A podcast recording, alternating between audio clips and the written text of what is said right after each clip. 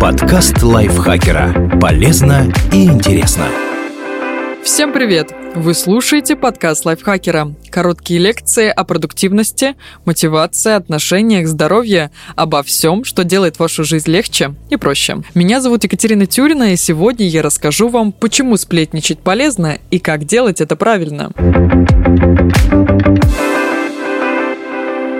Еще в 1990-е годы исследователи выяснили, что больше половины нашего общения – это обсуждение других людей и их поступков, то есть попросту сплетни. Женские разговоры состоят из них на 67%, а мужские – на 55%. Сплетни часто считают чем-то плохим, глупым и недостойным, они ассоциируются с подковерными интригами и злым умыслом. На самом деле, хотя такие разговоры и далеки от высокоинтеллектуальных бесед, ничего ужасного в них чаще всего нет. Сплетни могут быть даже полезны для нас, особенно если соблюдать правила.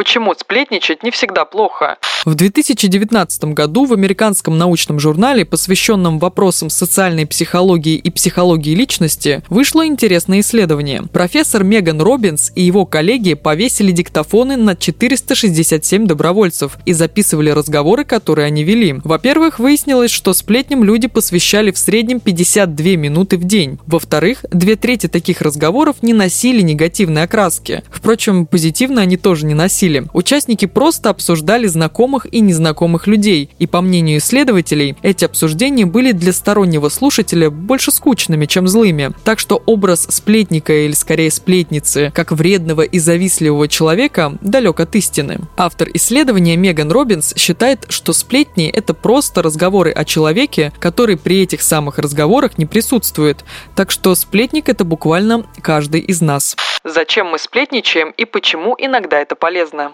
Сплетни – это древний механизм выживания. Раньше человеку без других людей никуда, и роскошь побыть социофобом-отшельником была мало кому доступна. Чтобы тебя не выкинули из общества тебе подобных, приходилось активно с ними взаимодействовать и быть для них максимально приятным. А сплетни и прочие необременительные разговоры дают возможность установить и сохранить связь сразу со множеством соплеменников. Это гораздо проще, чем говорить о квантовой физике. Беседа быстро завязывается и легко поддерживается. Участники почти всегда уходят довольные собой и друг другом. Эту идею впервые высказал эволюционный психолог Робин Данбар, сравнив сплетни и пересказ друг другу разных баек с грумингом, с помощью которого внутри своих групп налаживают связи обезьяны. К тому же во времена без СМИ, телефонов и интернета сплетни служили чуть ли не единственным каналом распространения важной информации. Конечно, сейчас наладить общение можно и без сплетен, да и в целом личное взаимодействие с другими гомо сапиенс стало не таким жизненно необходимым. И все-таки необременительное обсуждение селебрити,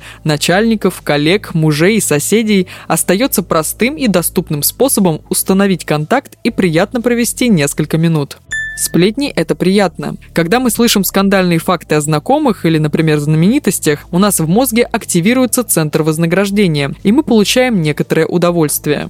Сплетни – это способ учиться. В частности, мы можем понять, что приемлемо в конкретном социуме, а что нет. Например, вы пришли на новую работу и еще не понимаете, как все устроено. И вот слышите, как Ира и Миша обсуждают Васю, который имеет наглость уходить домой ровно в 6 вечера и греет рыбу в микроволновке на общей кухне. Вам сразу становится понятно, что в почете трудоголизм и переработки, а рыба совсем не в почете. И вы можете скорректировать свое поведение или задуматься о смене работы, если серьезно, то именно такую функцию, обучающую, приписывают сплетням некоторые исследователи. Это сегодня есть много других возможностей выяснить правила игры, а раньше все было куда сложнее, и сплетни очень помогали.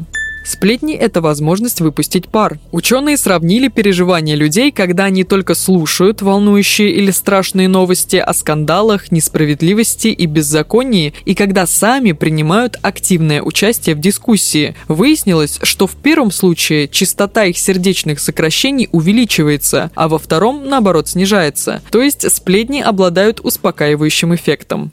Как правильно сплетничать? Все это, конечно, здорово, но сплетни все же не совсем безобидны. Они могут испортить репутацию, расстроить отношения и заставить основательно понервничать. Так что сплетничать можно. Более того, нам никуда от этого не деться. Это часть нашей природы. Но лучше соблюдать несколько правил. Не говорите о том, кого собеседник знает лично. Идеальный вариант, если с объектом обсуждения знакомы только вы. Или это вообще знаменитость, которой от разговоров о ней не холодно, не жарко. Одно дело жаловаться коллеге на жену брата мужа, а потом вместе обсуждать ее нехорошее поведение. И совсем другое – говорить о главном бухгалтере. В первом случае жертве сплетен точно никто ничего не передаст, и ваше возмущение никак ей не навредит. А вот во втором возможны варианты. Не выдавайте секретов. Если вам сообщили личную и деликатную информацию, а вы без разрешения ее разболтали, это, мягко говоря, недостойное поведение. Так можно испортить жизнь и тому, кто вам доверился, и самому себе. Все будут знать, что вы человек очень ненадежный. Не врите. Обсудить поведение другого человека нормально. Придумать про него пару историй или жареных фактов уже нет. Это называется распускать слухи. Будьте корректны в высказываниях. Лучше выбирать нейтральные выражения и воздерживаться от грубых и оскорбительных эпитетов. Во-первых, они могут дойти до объекта обсуждения, и будет неприятно. А во-вторых, вас это тоже не красит. 10 раз подумайте. Убедитесь, что перемывание косточек никому не навредит. Ни вам, ни тому, кого вы собрались обсудить. И разговор не ударит по его репутации, не испортит его отношения с кем-нибудь, и что ему не передадут содержание вашей беседы. Спасибо Асе Плошкиной за этот текст и спасибо вам, что прослушали этот выпуск. Не забывайте подписываться на подкаст Лайфхакера на всех платформах, ставить ему лайки и звездочки. Пс-пс. И также пожалуйста, не распускайте сплетни, но у нас есть чат в Телеграме, который так и называется «Подкасты лайфхакера». На этом я с вами прощаюсь. Пока-пока.